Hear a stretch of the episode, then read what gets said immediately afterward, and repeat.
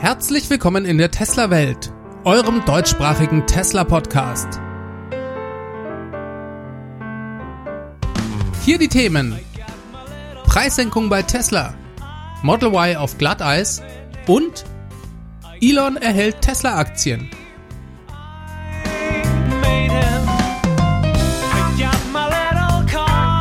Mein Name ist David und dies ist die Folge 119.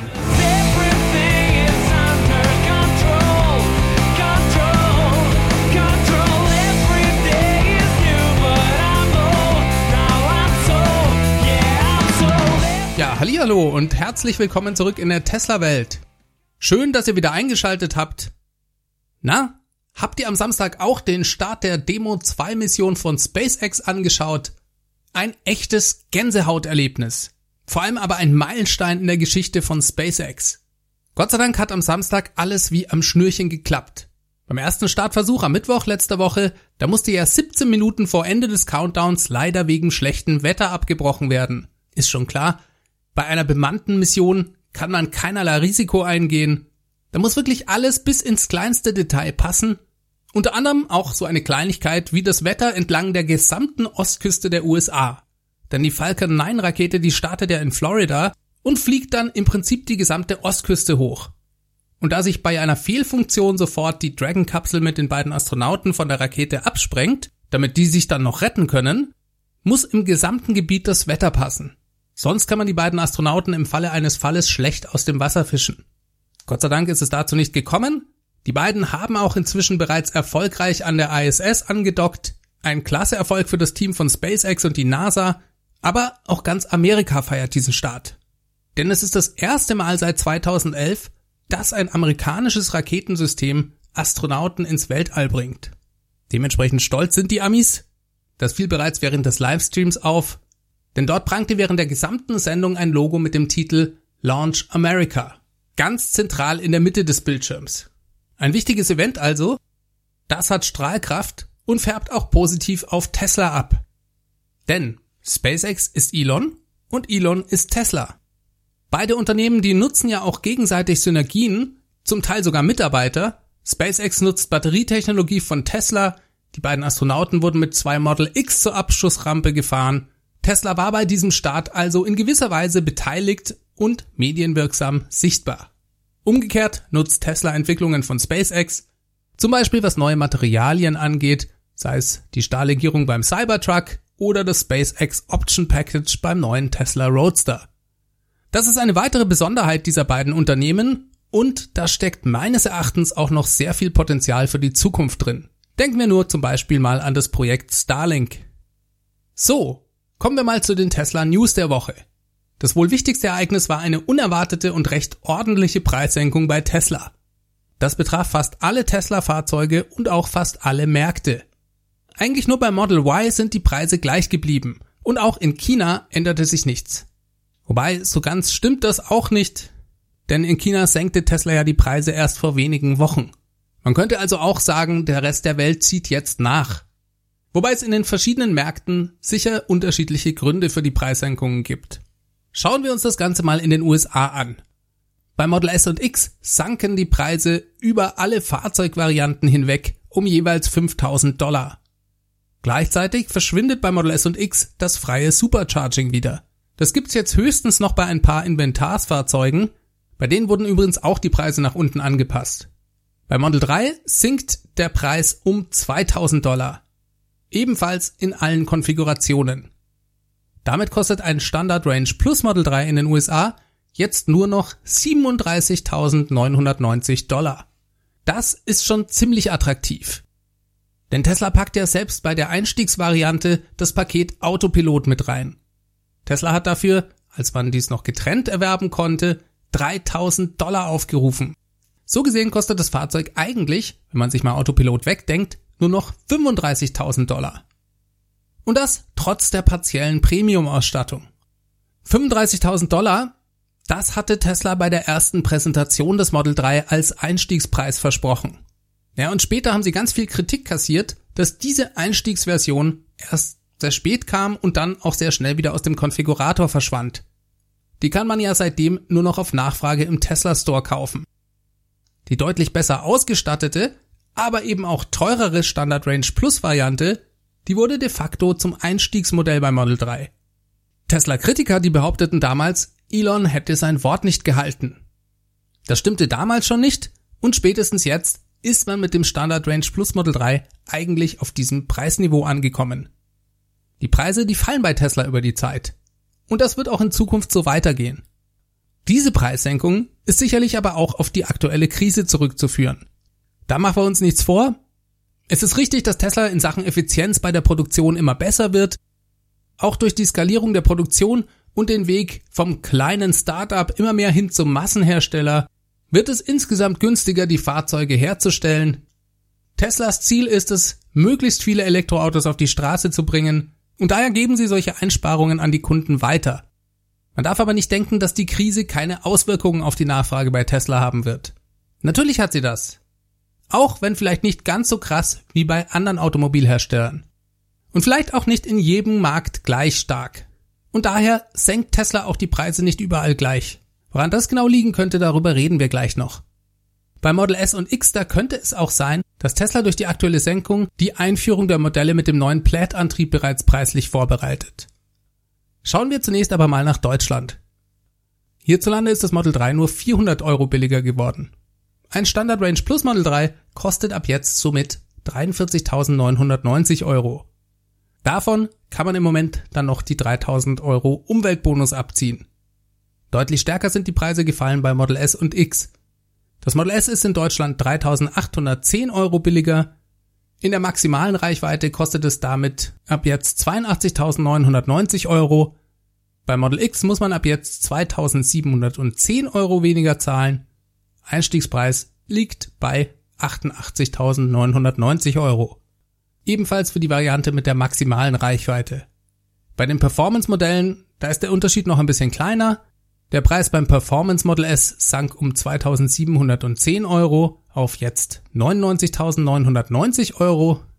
Bei Model X Performance um nur 1610 Euro auf jetzt 105.990 Euro. Wir werfen einen kurzen Blick in die Schweiz. Da sind die Preise bei Model 3 und bei Model Y unverändert geblieben. Dafür gab es deutlich krassere Preissenkungen bei Model S und X. Der Preis des Model S mit der maximalen Reichweite, der wurde um 7400 Schweizer Franken gesenkt. Das sind knapp 7000 Euro. Das Fahrzeug kostet ab jetzt 89.990 Schweizer Franken. Noch krasser ist es beim Performance-Modell. Das kostet ab jetzt 104.990 Schweizer Franken. Eine Senkung um 12.400 Franken. Das Model X ist mit der maximalen Reichweite 4.000 Franken günstiger und geht jetzt bei 94.990 los. Die Performance-Version ist immerhin um 10.600 Franken billiger geworden. Hier werden ab jetzt 109.990 Franken aufgerufen. Für Österreich, da habe ich leider die vorherigen Preise nicht. Da bin ich mir also nicht ganz sicher, um wie viel die Fahrzeuge billiger geworden sind. Vielleicht kann mir ja da der ein oder andere Hörer aus Österreich weiterhelfen.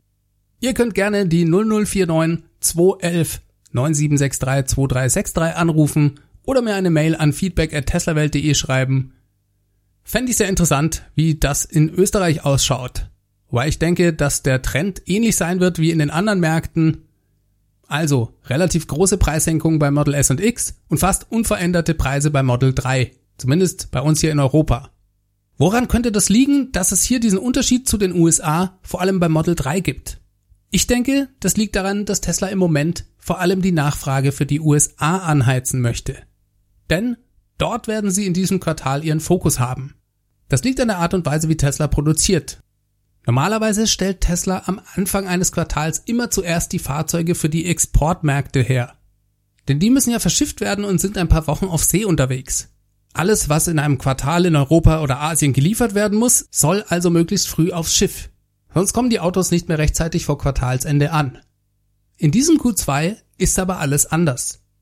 Denn durch die Corona-Krise war das Werk in Fremont ja wochenlang geschlossen.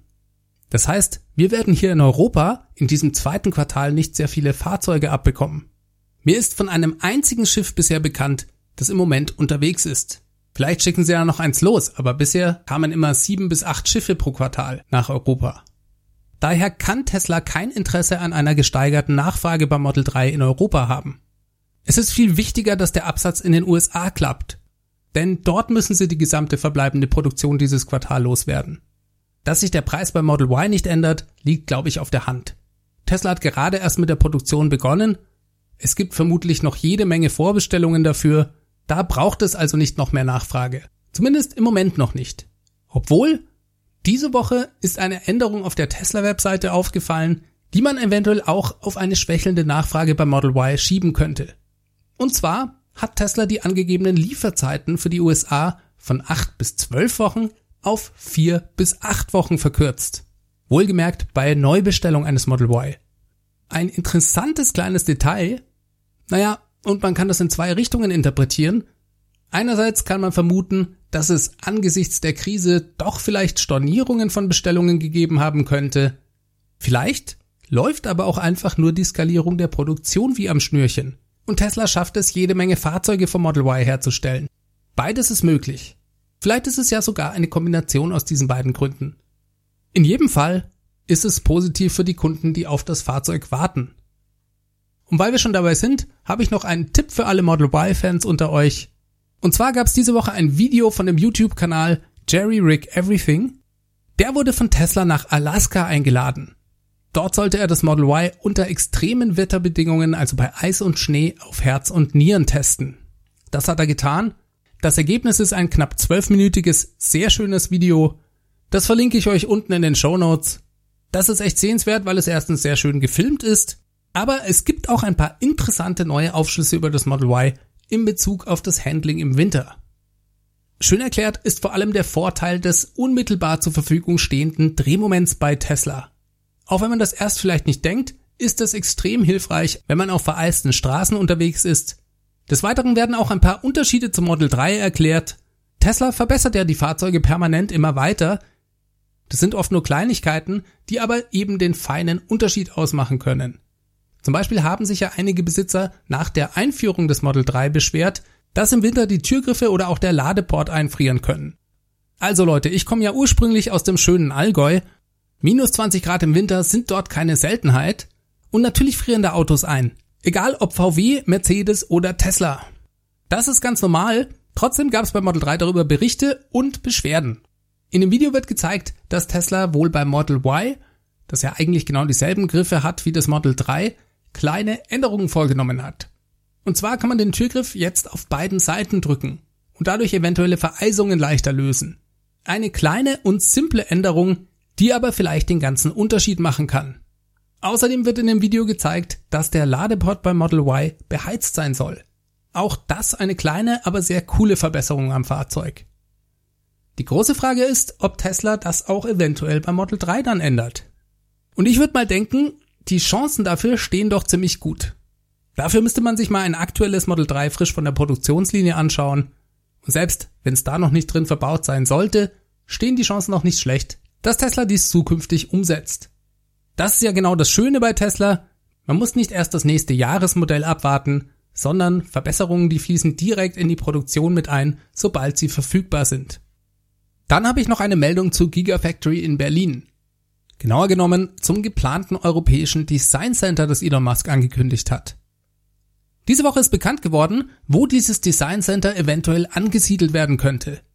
Die Meldung kam über den Tagesspiegel Dort war zu lesen, gute Nachricht für den Standort Berlin, das Entwicklungs- und Designzentrum von Tesla soll im Gasometer auf dem Euref Campus in Schöneberg untergebracht werden. Das Gasometer, für alle, die das nicht kennen, das ist ein 80 Meter hoher Turm. Da soll ein neuer Mieter einziehen. Ob es sich wirklich um Tesla handelt, ist nicht ganz klar, der Geschäftsführer und Eigentümer des Eures Campus, Reinhard Müller, der ist durch eine Vertraulichkeitserklärung gebunden, kann also nicht wirklich sagen, wer das ist. Der konnte lediglich verraten, dass es zwei Mobilitätsanbieter gibt, die nicht aus Berlin stammen, die als Mieter für den Gasometer in Betracht kommen.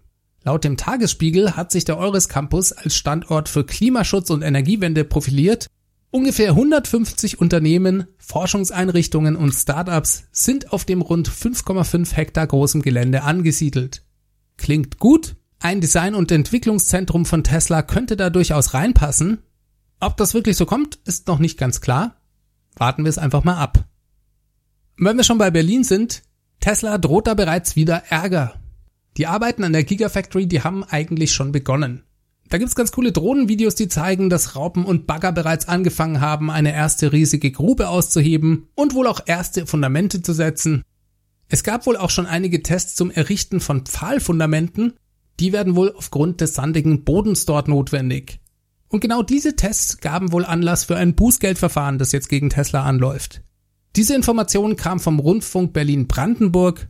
Laut diesem wurde vom Landesumweltministerium in der letzten Woche mitgeteilt, Tesla habe wohl ohne entsprechende Zulassung Pfähle in den Boden getrieben und das hat jetzt ein Ordnungswidrigkeitsverfahren gegen Tesla zur Folge.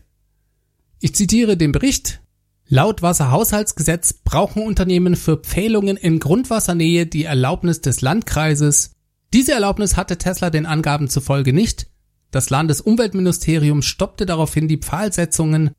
Der Landkreis Oder-Spree eröffnete ein Verfahren wegen Ordnungswidrigkeit. In der vergangenen Woche erlaubte der Landkreis dem US-Unternehmen die Pfählung schließlich. Das Verfahren läuft aber weiter. Ja, vor allem letzteres finde ich besonders kurios. Klingt nach viel Wind um nichts und dürfte die weiteren Arbeiten wohl kaum verzögern. Insgesamt ist eine umweltrechtliche Genehmigung in Brandenburg für die Gigafactory in Berlin aber noch nicht abgeschlossen. Das heißt, Tesla betreibt alle Vorbereitungen auf dem Gelände auf eigenes Risiko. Im Fall der Fälle, dass das Gesamtprojekt nicht genehmigt wird, muss Tesla alle Schritte auf eigene Kosten wieder rückgängig machen. Jo, das ist Deutschland. Daran muss Tesla sich gewöhnen. Im Moment zumindest scheinen sie sich da überhaupt nicht dran zu stören und geben weiter Vollgas. Und ich denke, das ist vermutlich genau die richtige Taktik. Das Gute ist, dass es meines Erachtens auch seitens der Politik eigentlich jede Menge Unterstützung für das Vorhaben gibt. Und dementsprechend bin ich weiterhin positiv gestimmt, was den Produktionsstart 2021 angeht. Klar ist Deutschland nicht China und Tesla muss immer mit Verzögerungen rechnen. Ich glaube im Moment trotzdem, dass das klappt und dass wir hoffentlich als Deutsche auch beweisen können, dass der Standort Deutschland weiter attraktiv ist. Dann habe ich noch eine Meldung zu Elon Musk selber. Diese Woche bestätigte Tesla, dass die erste Tranche von Elon Musks Vergütungsplan zuteilungsreif geworden ist. Elon Musk, der bekommt ja als CEO von Tesla kein Gehalt sondern seine Bezahlung, die ist seit 2018 an einen speziellen Vergütungsplan gekoppelt. Der hängt einzig und allein von der finanziellen Performance von Tesla ab. Insgesamt handelt es sich, wenn ich mich nicht täusche, um einen 10-Jahres-Plan. In dem sind verschiedene Meilensteine festgelegt. Die sind alle an eine Steigerung von Teslas Umsatz und Gewinn, aber vor allem auch an eine massive Steigerung des Börsenwerts des Unternehmens gekoppelt. Insgesamt gibt es zwölf Tranchen, jede ist an eine 50 Milliarden Steigerung des Börsenwerts von Tesla gekoppelt.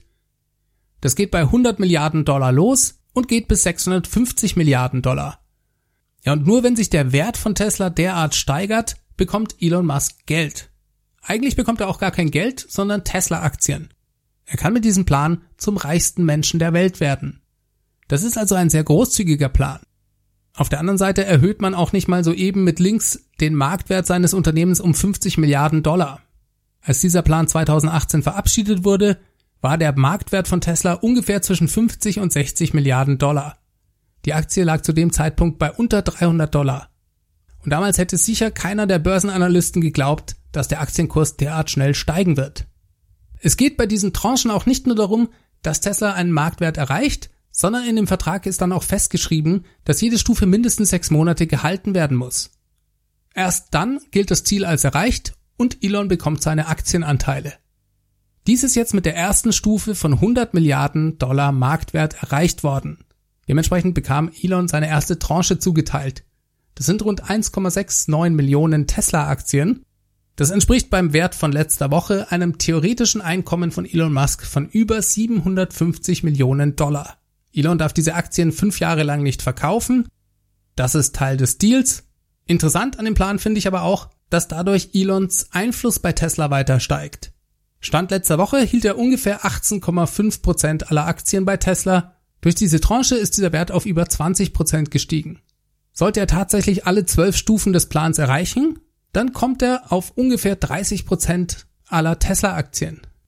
Das sind für uns Normalsterbliche alles vollkommen verrückte Zahlen aber Elon macht ja mit Tesla auch vollkommen verrückte Dinge. Das finde ich, das darf man nicht vergessen.